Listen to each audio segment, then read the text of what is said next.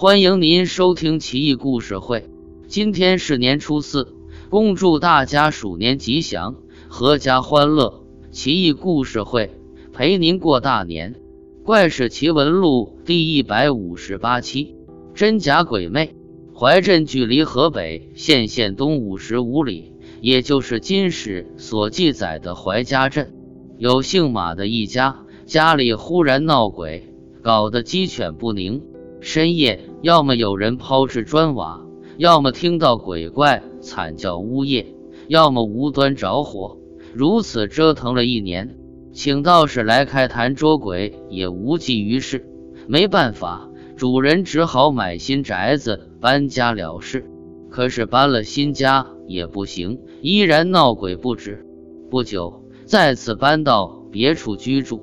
一个老儒生不相信有这回事，出很低的价钱买了这处凶宅，没几天就迁了进去，却安然无恙，再也没有闹鬼。所有人都说老儒生有德行，能镇住鬼。后来有鸡鸣狗盗之徒登门讨钱，和老儒生发生争执。邻居听到，这才真相大白。原来是老儒生买通这帮坏人，半夜装神弄鬼，搞得沸沸扬扬，都说这里是凶宅。老儒生这才能低价买到这处宅子，足见其奸猾狡诈。纪晓岚的父亲纪荣书曾经说过：“鬼魅不过是变换的，老儒这么做也称得上变换手段，可以算是真的鬼魅了。”